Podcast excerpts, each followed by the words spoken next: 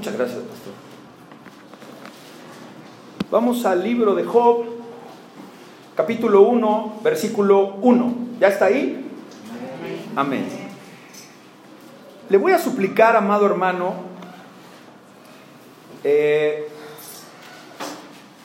si no trae pluma, en cuanto su compañero de al lado lo haga, le pide su pluma para que usted vaya señalando. Se pueden copiar, ¿eh?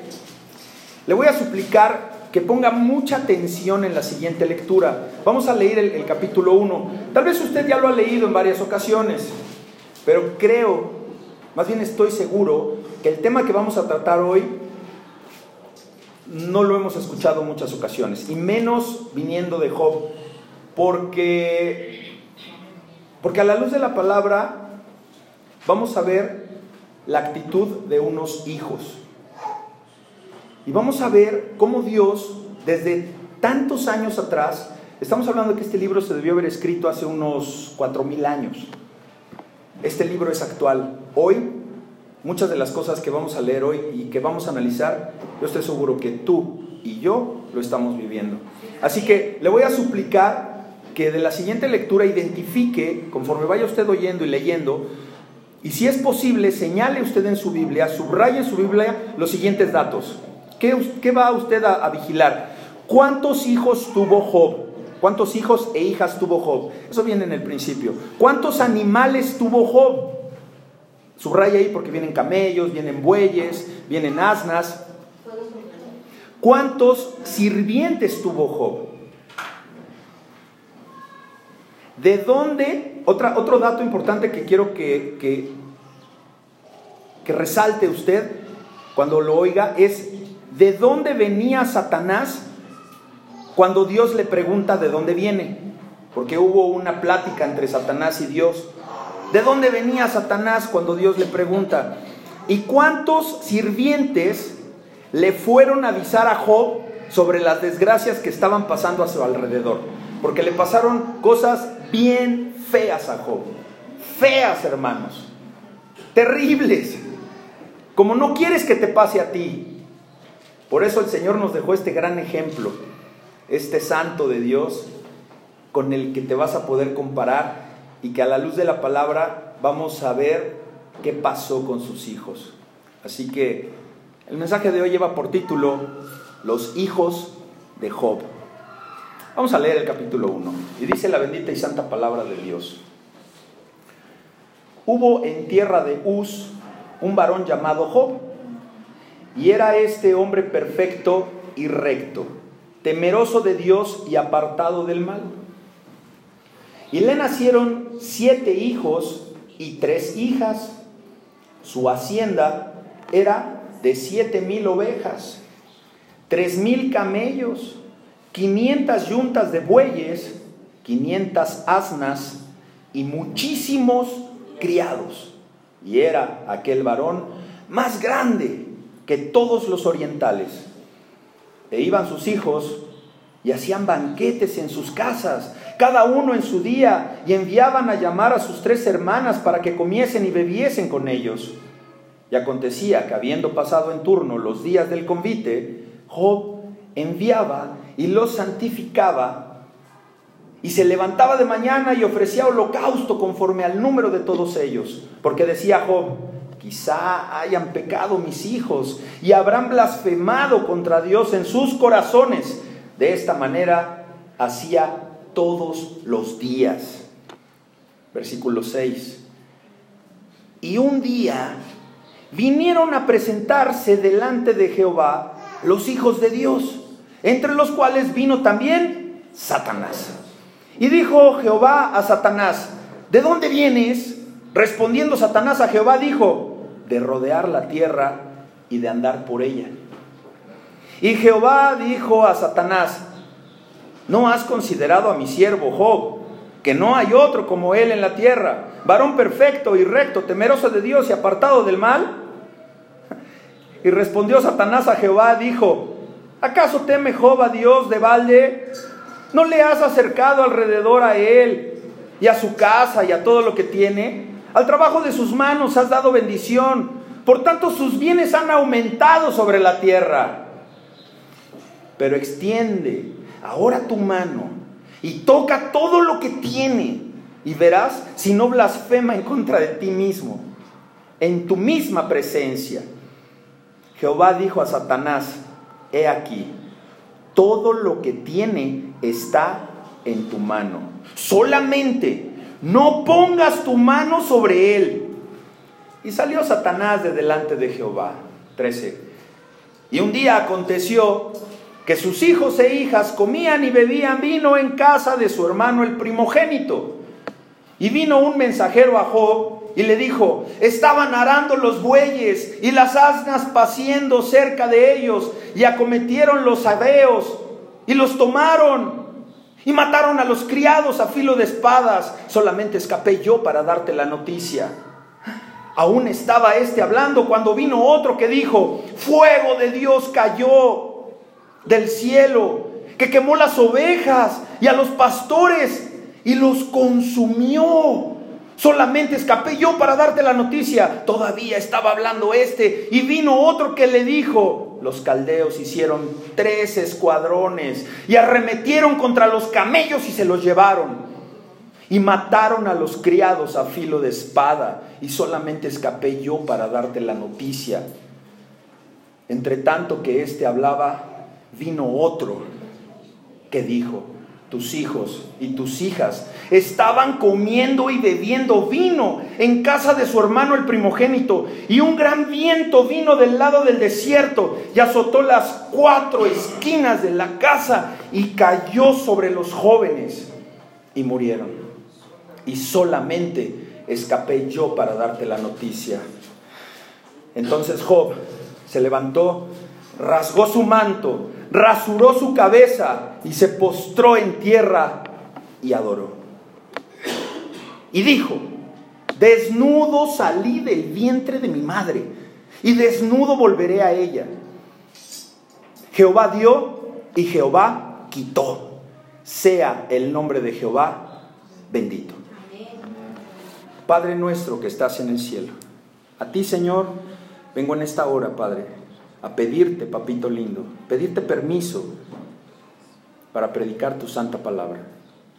Yo te pido en el nombre de tu Hijo Jesús que descienda tu Espíritu Santo en el corazón de todos los que estamos aquí presentes, para lo que he de hablar sea palabra tuya, Señor, sea como una semilla sembrada en un terreno fértil en los corazones de cada uno de mis hermanos, y que transforme sus vidas y que permitas que ellos desarrollen un amor incondicional para ti, Señor. En el nombre de tu Hijo Jesús, te lo pedimos. Amén. Amado hermano, si usted quiere saber, esta pregunta yo creo que todos la quieren saber, bueno, algunos ya no porque ya la sabemos. Si usted quiere saber por qué hay maldad en el mundo, después de leer y meditar en el libro de Job, va a tener una respuesta, hermano. Va a tener una respuesta a esa pregunta y la respuesta será la misma que tuvo Job. ¿Por qué? Porque en el mundo mora, en el mundo vive, en el mundo está la maldad. Estamos rodeados de la maldad, hermanos, solo por eso. Por eso hay maldad en el mundo. Entonces la pregunta no debe de ser, hermanos, ¿por qué hay maldad? Sino, tu pregunta debe de ser, ¿cómo enfrento a la maldad del mundo. ¿Cómo la enfrentas? No te preguntes por qué, porque Dios te va a decir, pues, ¿qué te importa?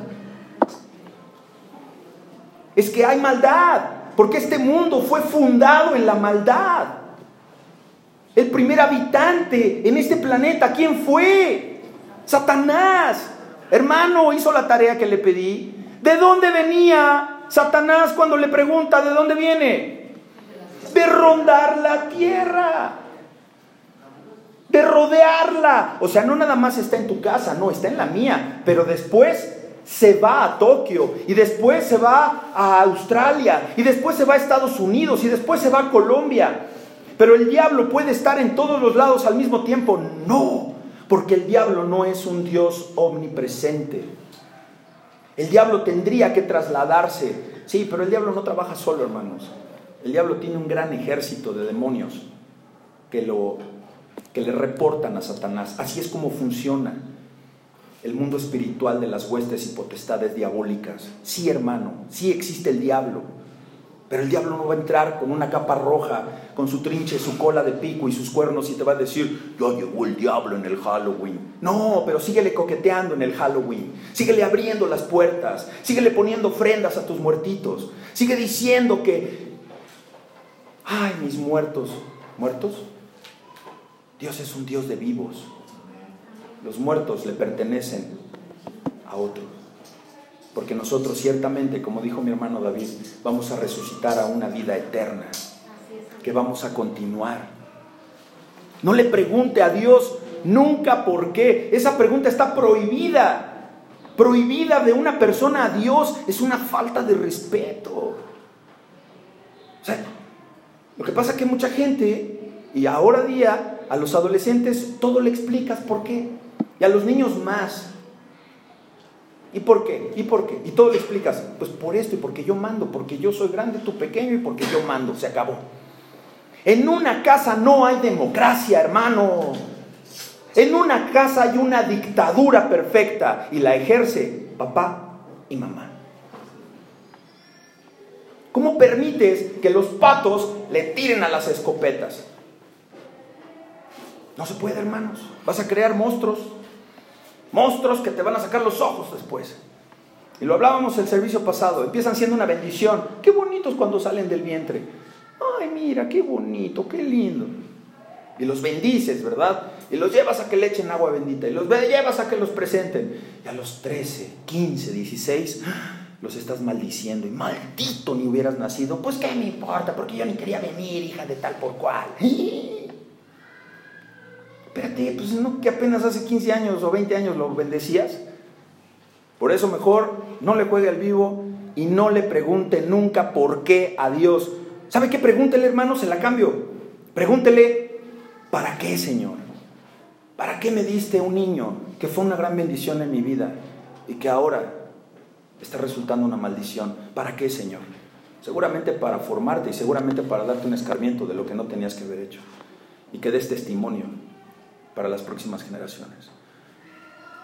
Amado hermano, Satanás en este acto, en este capítulo, es presentado como un atacante violento, como esos que llegan y que, pues si me hubiera robado el celular, no, te y te metió 27 puñaladas y lo detienen y sabe qué dice el detenido, es que fue en defensa personal. No manches, 27 puñaladas en defensa personal, eso ni tu abuelita te lo cree. O sea, son sádicos, son malvados, es gente fea, gente mala, gente que te avienta cosas, gente que despotrica en contra tuya. Así llegó Satanás, como un atacante violento. En esta ocasión, fíjate bien cómo Satanás no acusa a Job, no, no, no lo acusa ni lo hace sentir mal, no, no, no, no, la bronca no era con Job, la bronca era con Dios. Tú no sabes si ahorita se está llevando una pelea, una bronca en tu nombre en el cielo.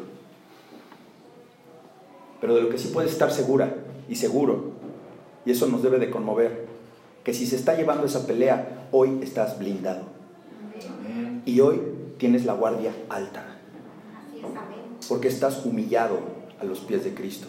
Y porque estás buscando su luz. Y su luz te va a transformar, hermano.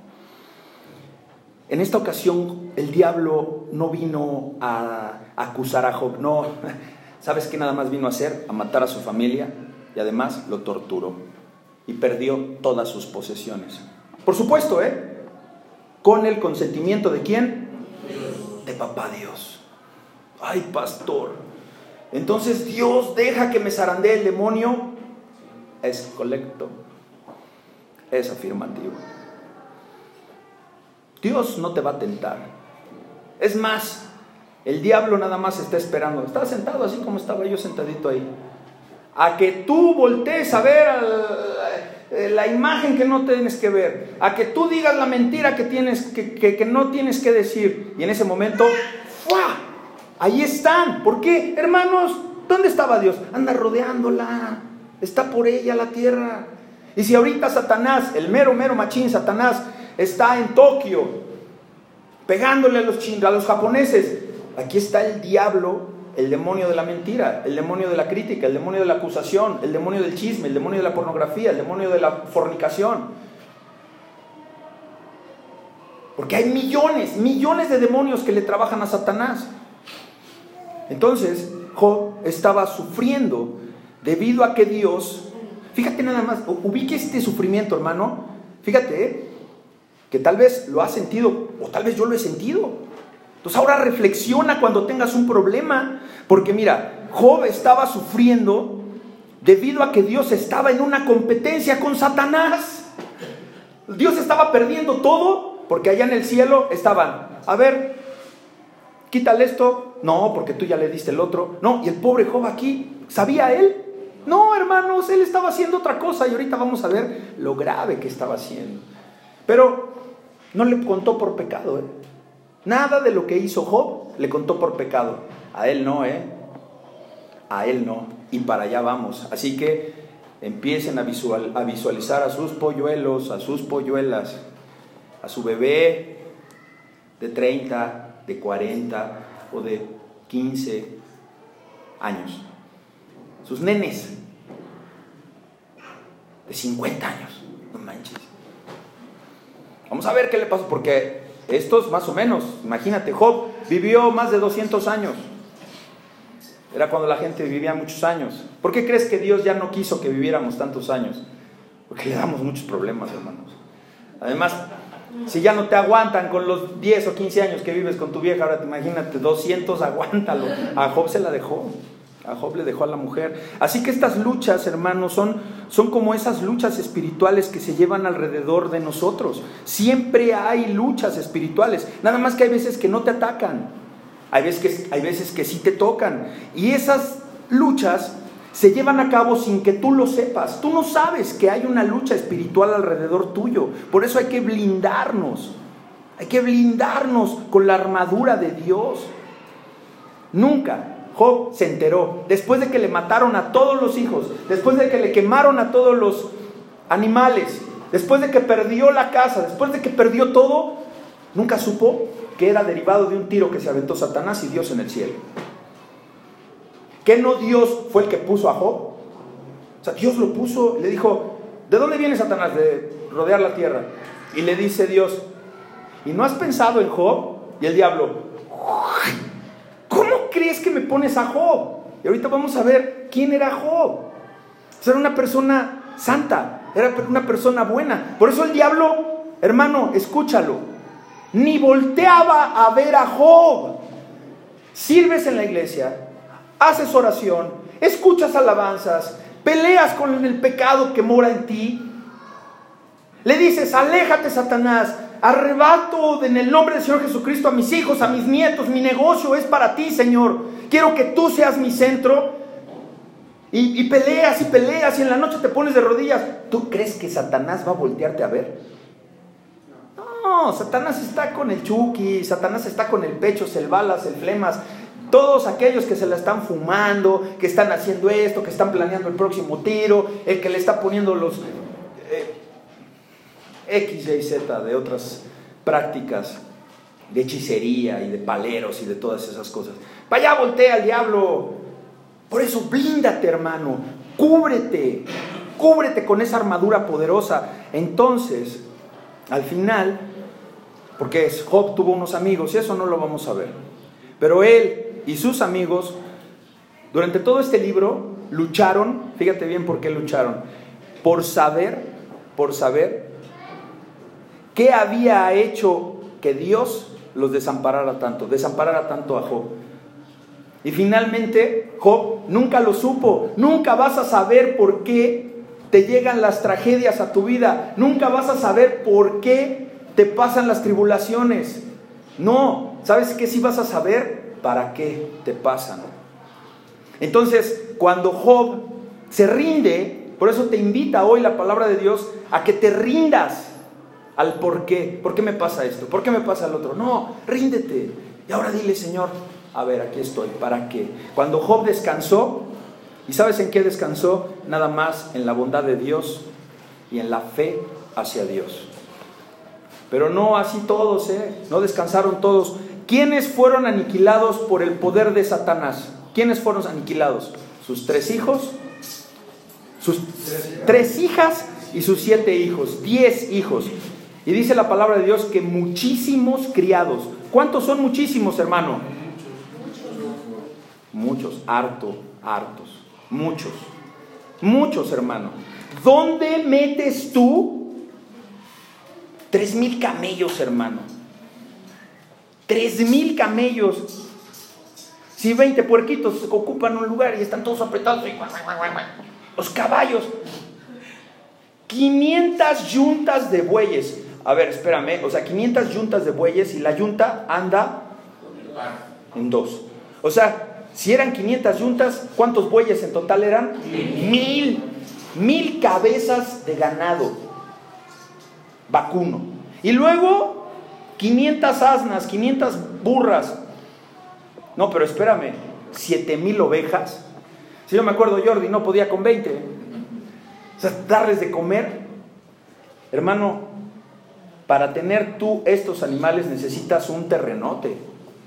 Necesitas tener mucho espacio en tu, en, tu propiedad. Entonces, sufre Job de la aniquilación de sus tres hijas, de sus siete hijos y de todo lo que comentamos. ¿Quién se salvó en esta historia? Job. No la, no la vimos, ¿eh? porque la esposa está en el capítulo 2, versículo 9. Ahí aparece la esposa. Pero en este capítulo se salvó Job y cuatro criados. Cuatro.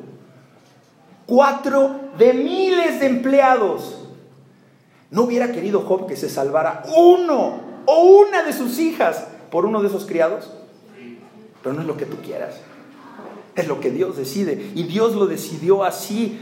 ¿Quiénes eran los que se salvaron? ¿Quiénes eran los mensajeros, hermano? Mensajeros.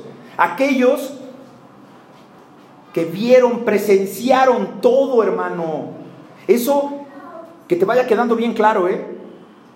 Estas personas vieron todo. Es más, cuando se murieron los hijos de Job, ¿qué vio ese mensajero? Vio cómo vino el viento del, desierto, vio cómo le pegó a las cuatro esquinas y luego vio cómo se cayó la casa y después tuvo que ir a ver porque tal vez quiso ir a ayudar y los vio todos achupurrados y con las tripas de fuera. ¿Por qué? Porque si no le hubiera dicho, córrele, Job, podemos ir a salvar a uno de tus hijos. No, todos están muertos. Entonces tuvo que haberlo visto. ¿Por qué? Porque Dios le permitió. Armado, hermano, yo quiero que te preguntes una pregunta. Piensa en esos cuatro mensajeros. ¿Qué vio Dios en ellos? ¿Qué vio Dios en ellos?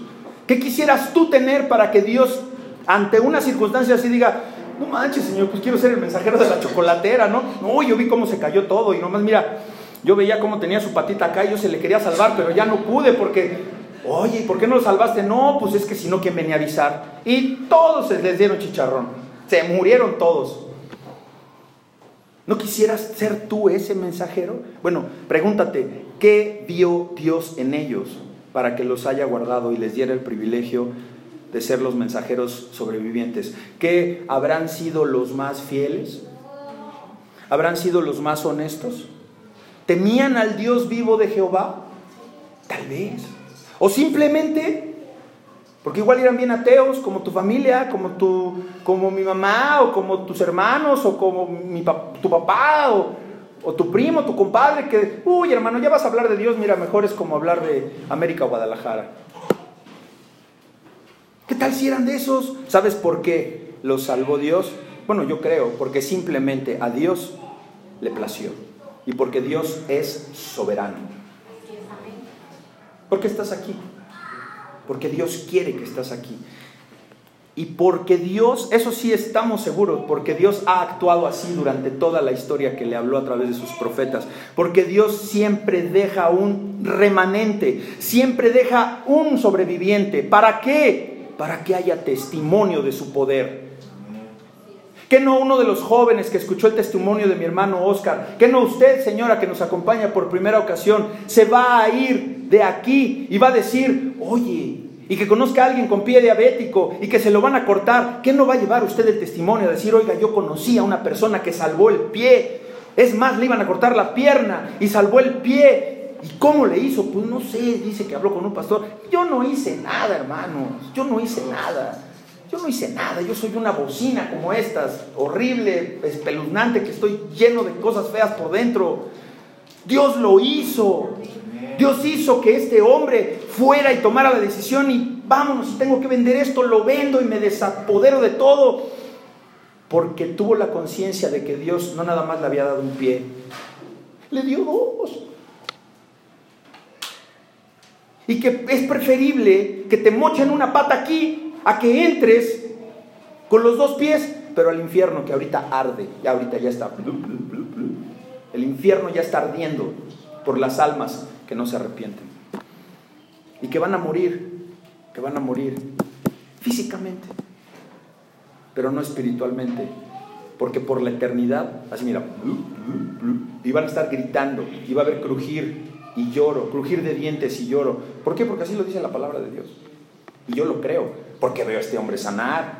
Yo lo creo por eso, porque Dios es bueno porque Dios nos abrió las puertas de este lugar. Por eso creo que sí es cierto el infierno. ¿Por qué? Porque hace 20 días estábamos en un lugar que no cabíamos. Entonces Dios nos dio esto. El miércoles no sabíamos si este hombre iba a vivir. Míralo, ahora está aquí otra vez. Mi hermana Leonor estaba deshecha porque no sabía qué hacer con su esposo ya estaba tirando la toalla y se acercó a la palabra de Dios y vino y pidió ayuda y pidió consejo de la hermana esposa y le dijo, hermanita, ya le dijo después Leonor, hermana, gracias a Dios que voy a tomar otra oportunidad. Ella lo decidió, igual que mi hermano Oscar, o sea que no es la hermana esposa, no es Félix, no es el filo que te ministra, no es Héctor, es la palabra de Dios que te transforma, hermanos. Ese remanente que deja Dios ese sobreviviente del temblor que se cayó toda la chocolatera y que nada más sobrevivió uno, sí, fue para decir, y los vi a todos morir y decir, gracias Señor, ya llévame contigo. Neta, estaban re locos. Eso quiere, que, eso quiere Dios, que trascienda a todas las generaciones como trascendió este libro, porque este libro fue transmitido de boca en boca. Y no cabe duda que fue inspirado por el Espíritu Santo. Nadie más que Job los mensajeros y la esposa de Job sobrevivieron al ataque de Satanás. ¿Por qué? Porque acuérdese que ante Dios no preguntamos por qué, preguntamos para qué. Así que a la luz de la palabra le pediremos al Espíritu Santo, hermanos. Pídale usted ahí, dígale. Y si no lo conoce, dígaselo. Dígale, Espíritu Santo, revélame. Revélame ese para qué. Revélame para qué dejó a Job para qué dejó a sus hijos y para qué dejó a la esposa. ¿Cómo eso se aplica en mi vida? Espíritu Santo, revélanos en el nombre del Señor Jesucristo y vamos a ocuparnos de lo que sucedió con los hijos de Job. Vamos a repasar el capítulo 1. Le voy a explicar que nuevamente vayamos a la Biblia en el capítulo 1 de Job. Y vamos a empezar por el capítulo 2 y 3. Y le nacieron siete hijos y tres hijas. Su hacienda era de siete mil ovejas, tres mil camellos, quinientas yuntas de bueyes, quinientas asnas y muchísimos criados, y era aquel varón más grande que todos los orientales. En otras versiones, la palabra grande en el idioma hebreo acepta el significado de el más rico. O sea que Job era el más rico de la zona. No había hombre más rico que él. Así que, pues, imagínese usted la cantidad de posesiones que él tenía. Y el 4 y 5, me voy a tomar la libertad de leerlo en la versión, la Biblia de las Américas, y dice así el 4 y el 5. Fíjate, ¿eh? sus hijos solían ir y hacer un banquete en la casa de cada uno e invitaban a sus tres hermanas para que comieran y bebieran con ellos. Ahí está el quit. Y estamos hablando del versículo 4. Ya nos está diciendo qué hacían los hijitos de Job. Hermano, hermana, estamos en presencia de unos juniors hebreos. ¿Para qué se reunían? ¿Para adorar al Dios de Job? ¿Para qué se reunían? ¿Para ver cómo iban a hacer crecer esas yuntas de bueyes? Yo no te lo digo. Se reunían para comer y chupantla. Número 5. Recuerde que es la versión de la Biblia de las Américas, que es la misma pero con un lenguaje para Hispanoamérica. Dice, y sucedía que cuando los días del banquete habían pasado, pastor, ¿cuántos días de banquete eran? Para que diga la Biblia que habían pasado 10. Eran 10 días que se hacían los banquetes. O sea, imagínate, Michi, te tocaba un día hoy y se acaba la fiesta en 10 días. Y luego le toca al hermano Boni y otros 10 y 10 y 10 por 10. Nos la ganan del Guadalupe Reyes. ¿eh?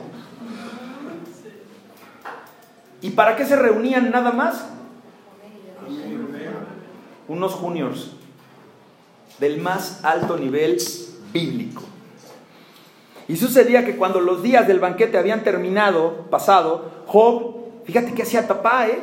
O sea, al onceavo día, cuando ya acababan los primeros diez días de la fiesta de cada uno de sus casas, Job enviaba a buscarlos los traía, los buscaba y los santificaba.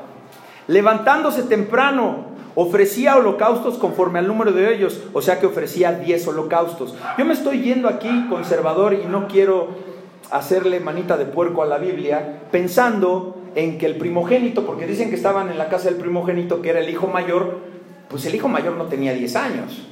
O sea, el hijo mayor ya, ya era grande, mínimo unos 100 años, ¿no? Pues hijo murió de 200. Seguramente ya tenía hijos, ¿no? Y seguramente ya tenía nietos. Pero eso es chisme mío. Aquí nomás dice que fueron 10. Entonces dice que Job hacía sacrificio y holocausto conforme al número de ellos, o sea 10, pero yo creo que eran muchos más. Porque Job decía, fíjate lo que papá decía. A ver hermano, ya que te empiece a hablar Dios, Quizá mis hijos hayan pecado. Pues sabía Job. Sea, Job sabía lo que estaban haciendo en esas reuniones. Era pura perdedera de tiempo. Era puro de braille. ¿Qué estaban haciendo? Entonces Job decía, quizá mis hijos hayan pecado y maldecido a Dios en sus corazones. Así hacía Job siempre. Y mientras todo esto sucedía, durante los primeros 10 días, que hacían fiesta acá y luego otros 10, y así júntale 100 días o 200 días, porque pues, seguro se la tenían que curar, ¿no? Y descansar, ¿no? Mientras ellos estaban viviendo la vida loca, y su papá oraba y hacía sacrificio y decía, Señor, perdónalos porque no saben lo que hacen. En el cielo se estaba llevando una gran batalla. Bueno, pero espérame, primero se llevó una gran reunión, ¿eh? O ¿tú te imaginas la reunión de cómo dice que llegó en el 6? Vamos al versículo 6. Y un día vinieron a presentarse delante de Jehová los hijos de Dios. ¿Quiénes eran los hijos de Dios, hermanos? Ángeles. Eran ángeles. Los hijos de Dios son ángeles. Ahora, hay hijos de Dios caídos, que son los ángeles caídos. Satanás era, era una persona preciada en el tercer cielo. Era el que se encargaba de la alabanza y fue expulsado por quererse revelar y por querer ser como Dios. Así que tú te imaginas esa imagen, esa, esa reunión, cómo ha de haber estado Dios. Entonces Satanás tiene la autoridad de llegar y mira, Señor, ¿qué huele Satanás? Pásale, mira, estoy aquí checando aquí cómo van los de la chocolatera. ¿Qué pasó? No, pues, y se voltea Satanás. Para acá no voltea, ¿eh? ¿Para qué estamos blindados? Blindados con ángeles y arcángeles. Por eso hacemos guerra espiritual cada domingo. Porque por esa guerra espiritual estamos aquí. Ellos vivían la vida loca, se llevaba una gran reunión que pronto cambiaría el destino y las vidas de todos ellos. Vamos a leer del 6 al 9. Y dice, bueno, ya leímos el, 6 y 7. Y dijo Jehová a Satanás, ¿de dónde vienes? Respondiendo Satanás dijo, de rodear la tierra y andar por ella. Hermano, póngase truchas, porque saliendo de aquí, es más, saliendo ahí en la escalera, ahí andan los demonios, ¿eh? Aquí no están porque donde dos o tres se congregan en el nombre del Señor, Dios está presente. Abusado cuando salga usted allá. Porque ¿qué tal estás con la congregación? ¿Qué tal eres el hermanito y la hermanita que no rompes un plato, pero nomás llegas a tu casa y te transformas? Cuidado con la religiosidad. Cuidado con darse golpes de pecho. Y amén, amén. Y cuando estás en el tráfico, a todos nos pasa, hermanos. Yo creo que los microbuseros tienen algo que ver con Dios. Fíjate, tú creías que con Satanás, no, es con Dios para probarte. Te prueban la paciencia y te prueban de qué manera tocas el claxon. Ahorita yo ya estoy en dos toquidos, nada más. Ya bajé y ya no, ya no grito. Así que me está transformando el Señor. Dice, de rodear la tierra y andar por ella. Y Jehová dijo a Satanás, o sea, le habló al tú por tú, le habla a Dios al diablo. Y le dijo, no, yo creo que bueno que no yo esto, Job. ¿Te imaginas? Señor, pues qué ole, pues si tú me pusiste con el diablo. Quieto. Porque les voy a spoilear otra vez la historia. Spoilear, para los que no lo saben y lo comenté la otra vez, es que te voy a adelantar el final. Uy, qué chafa, pastor. No, porque es bueno que sepas que la historia terminó perfectamente bien para Job. Porque le restituyó todo Dios. Pero no estamos hablando de Job, acuérdese, estamos hablando de sus juniors. Estamos hablando de esos chamacos que se la pasaban comiendo y bebiendo. Y dice, eh, dijo Jehová a Satanás, ¿no has considerado a mi siervo Job que no hay otro como él en la tierra, varón perfecto y recto, temeroso de Dios y apartado del mal? Respondiendo Satanás a Jehová, ahí les voy a leer a partir del 9 al 12 en la nueva versión internacional, porque está buenísima esta versión, está buena para el chisme. Dice, ¿y acaso Job, el 9, ¿y acaso Job te honra sin recibir nada a cambio? ¿No te dicen así, cristiano? ¿No te dicen así allá afuera? Es que tú vas a la iglesia porque ahí te dan. Es que tú vas a la iglesia porque ya te lavaron el cerebro. Es que tú vas a la iglesia porque eh, creen en otras cosas que son falsas. Así le dijo, así le dijo Satanás a Dios y le dijo, ¿qué Job no te honra porque nomás le estás dando cosas? Y dice el 10, ¿acaso no está bajo tu protección él y su familia y todas sus posesiones? De tal modo, le dice Satanás a Dios, de tal modo has bendecido la obra de Job, que sus rebaños y ganados llenan toda la tierra. El 11, fíjate la petición, ¿eh? La petición del diablo. Que el diablo nunca te vaya a querer pedir, hermano. Por eso no sabes cuándo ni en qué momento.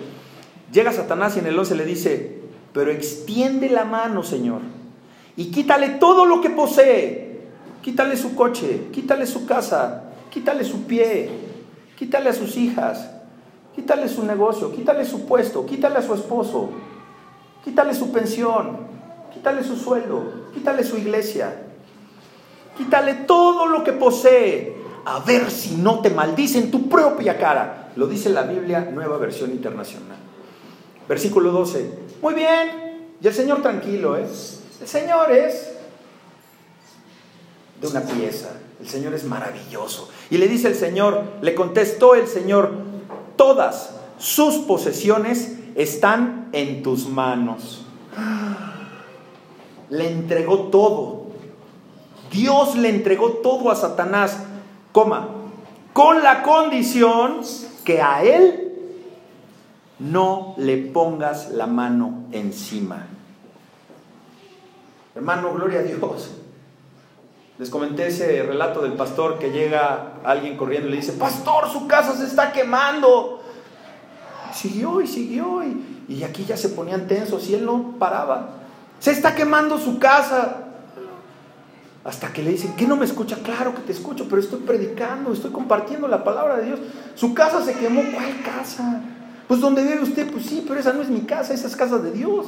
Y si ya se quemó, pues que se queme, porque ya es una preocupación menos. Si Dios la quemó, si Dios me la dio, Dios me da otra.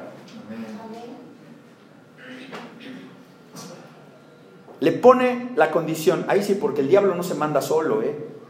El diablo tiene condiciones.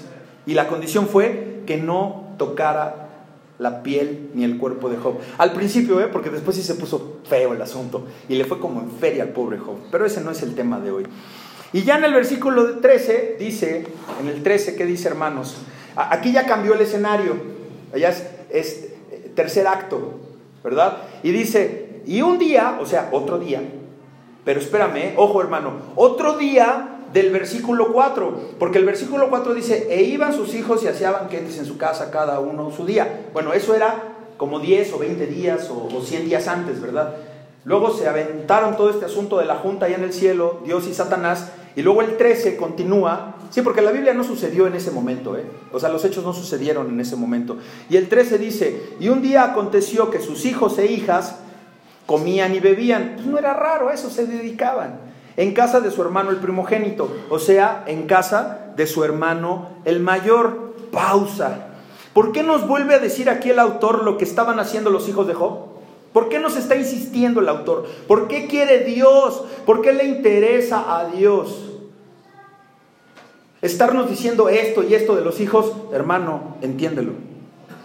A Dios le interesa mucho que observemos la conducta de estos hijos y de estas hijas y el estilo de vida que llevaban siempre. Observa cómo viven tus hijos. Observa cómo se conducen tus hijos. Y de esa manera tú te vas a acercar al reino de Dios en oración y le vas a decir, Señor, ten piedad de ellos. Y ora para que el Espíritu Santo toque sus corazones. Porque te adelanto otra cosa. Job hacía holocausto cada vez que acababan un reventón. Mataba animales por cada uno de ellos. Y decía, Señor, pues yo sé que te están ofendiendo, yo sé que te están faltando, ¿Les valió eso a los hijos? No le va a valer a tus hijos, no les va a valer. La salvación, hermano, es personal. O sea que cuando vienen las calamidades a su padre, a Job, cuando vienen los problemas a su, a su papá, ellos estaban y seguían de fiesta. Mira el versículo 14. Y vino un mensajero a Job y le dijo, estaban arando los bueyes y las asnas. ¿Cuántos bueyes araban? Pues ya quedamos que mil, ¿no? ¿Y cuántas asnas estaban? pues otras 500, paseando cerca de ellos y acometieron los sabeos. Los sabeos era una nación rival. Y los tomaron. ¿A quiénes tomaron? Pues a los bueyes y a las asnas. ¿Cuántas asnas se llevaron? 500. ¿Y cuántos bueyes llevaron? Mil. A ver, hermano, a ver, ubíquese, ubíquese. Si tú para sacar a hacer popó a tu perro te tardas media hora y es un French, ¿Cuánto tiempo se tardaron estos malvados hebeos en llevarse mil bueyes y 500 burros? ¿Qué fue rápido? ¿Lleva tiempo, no, hermano? Échale, échale cuentas de tiempo, ¿eh? Échale. Y dice, y mataron a los criados a filo de espada. A ver, hermano, ubíquese en el punto. ¿Cuántos empleados necesitas para llevar a 500 burros y mil bueyes? muchos, y los mataron a todos a filo de espada. ¿Que no eres un reguesón de tripas y de cabezas y de manos y de sangre por todos lados? Y que la gente cuando los matan y les meten la espada no grita, ¡ah! ah ¿Cómo estaban ahí? Nos matan, nos matan. ¿Qué no grita la gente cuando la matan? ¡Ah! Y no oían los chavos. Poches, poches, poches, poches, poches, poches. Hebreos, ¿no? de hace cuatro mil años. No oían la matazón, no oían a los bueyes. ¿Y el burro cómo hace? ¿Cómo hace burro? Ya se los llevaban. Nadie quiso hacerle, ¿verdad? No le saque. Y dice, y dice el, el, el mensajero, ese ubícalo para todos, ¿eh? Y dice el mensajero, solamente escapé yo para darte la noticia. ¿Noticia de qué, hijo? Pues noticia de que se llevaron a los mil bueyes y a los 500 burros y que se mataron a todos. Entonces, ¿cómo te imaginas que estuvo este? Mira, este o se subió a un árbol o agarró una piedra y por un hoyito vio a todos y vio toda la matanza. Porque si no, no hubiera venido a decirle a su patrón. Y luego dice el, el, el 16, aún estaba este hablando con Job cuando vino otro y le dijo, fuego de Dios Fuego de Dios cayó sobre el cielo. ¿Sabes cuál es el fuego de Dios que cayó sobre el cielo? Una tormenta eléctrica. Entonces esos truenos cayeron en un árbol y debido a que estaban los pastizales, oye, pues tenía que haber pastizales para las ovejas. ¿Cuántas ovejas había, hermano? Siete mil ovejas.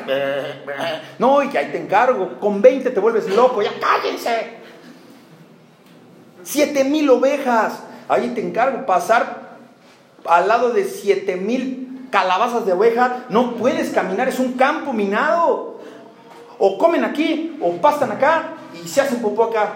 Es un relajo con los borregos.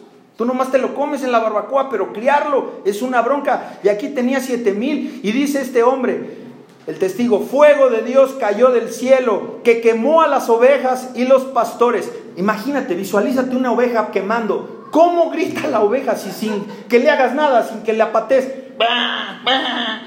Y ahora quemándose. Y luego los pobres hombres y los pastores también los quemaron. ¿No te acuerdas de la quemazón que hubo del, del huachicol? ¿No te acuerdas esas escenas dantescas? Así se estaban quemando. Y los chavos, ponches, ponches, ponches, ponches, ponches, ponches, ponches para ti, ponches para mí. En la fiesta, hermano. La fiesta. ¿Por qué murieron los hijos de Job? Si Job intercedía tanto ante Jehová, ¿fue malo Dios? ¿O estos muchachos nunca se alinearon a los planes de Dios? Fíjese hermano que desde la junta de Dios y Satanás, nunca, espérame, es que, es que el asunto no es que, pues sí, los mataron porque estaban en la fiesta, porque nomás estaban tomando y porque no les importó. De verdad no les importó. A estos hijos no les importó la propiedad del papá. Ellos nomás estaban recibe y recibe y recibe y chupando y chupando y chupando del papá. Recibiendo del papá. Y el papá preocupándose por ellos. Y por eso mató Dios a los muchachos.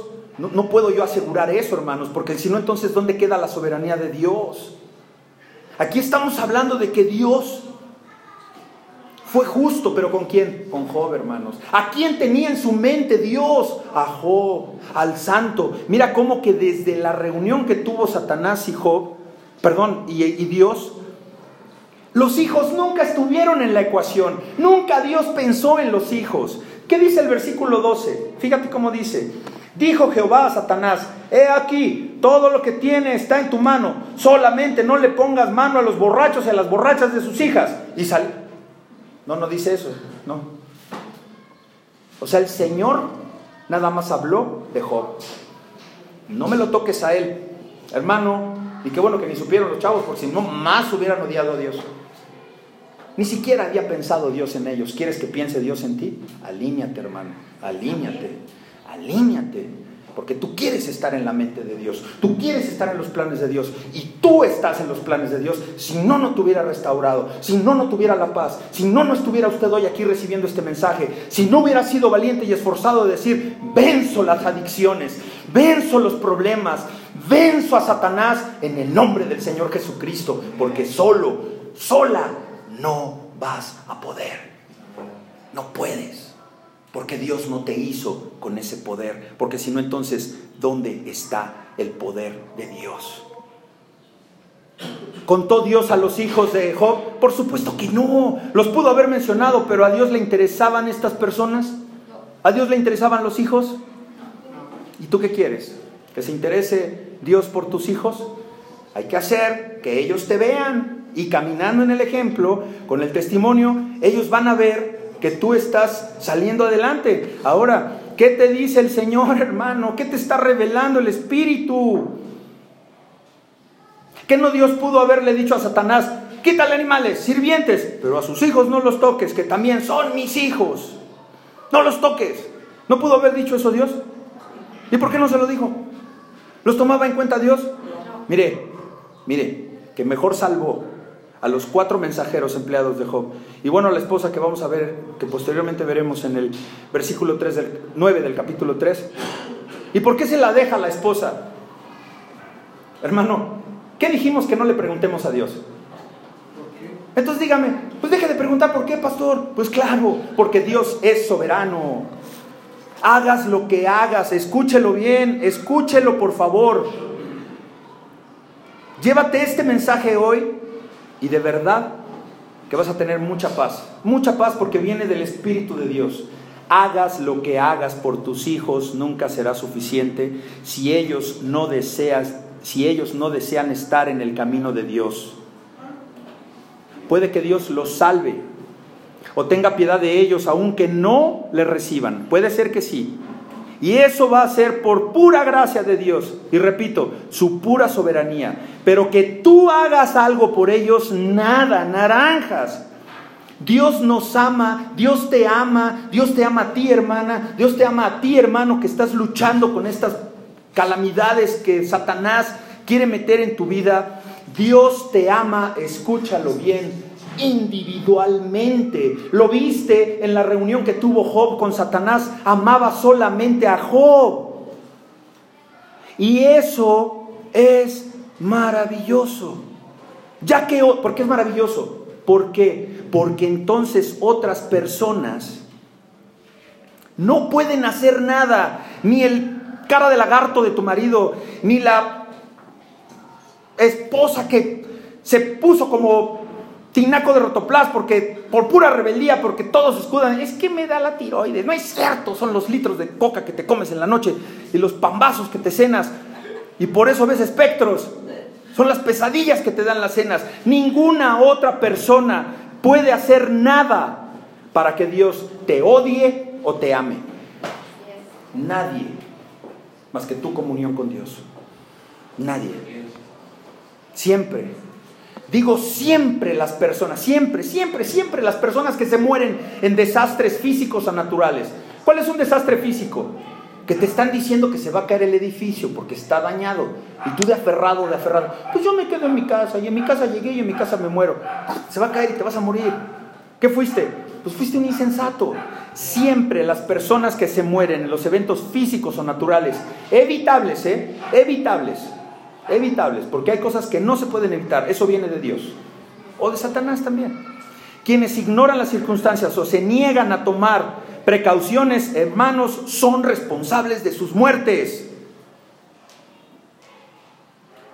¿Quién es responsable de su fracaso? Quienes no están en la ecuación de Dios. Oremos por nuestros hijos, hermanos. Oremos por nuestra comunión con Dios. ¿Que no estos muchachos podían haber evitado su muerte de haberse dado cuenta de lo que sucedía? O sea que un tornado viene así nomás, llega y ahorita, ¡fum! y se cae. Lo avisan, ¿no? Y si tienes tanto criado, no te puede ver, oiga joven, pues es que ahí viene el tornado, más vale que se salga. ¿Los oyeron? Pues no, porque estos se cerraban y seguían ponches, ponches, ponches, ponches. Ellos estaban en lo suyo, estaban haciendo su fiesta. Satanás los tenía dominados. ¿Y qué pasó? No oyeron, se pudieron haber salvado, claro, claro, porque ahí no llegaron ni los abuseos, ni los efeos, ni los más feos, no llegó nadie más que la fuerza poderosa de Dios. Y se murieron. Mira lo que dice la escritura. Le voy a decir lo que dice la escritura. No vaya para allá, yo se lo leo, pero que quede en récord. Es Eclesiastés 10, 18. Y esto lo tomé de la versión Dios habla hoy. Dice, al holgazán se le cae el techo. Al que no hace nada, toda la, casa. Lo dice la palabra de Dios. Y lo dice la traducción Dios habla hoy.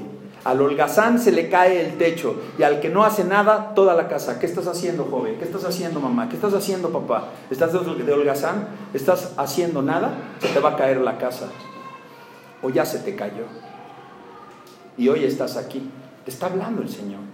Y te está diciendo, alíñate y pídeme perdón, dice el Señor, para que tú estés en mis juntas cuando yo hable con potestades allá arriba.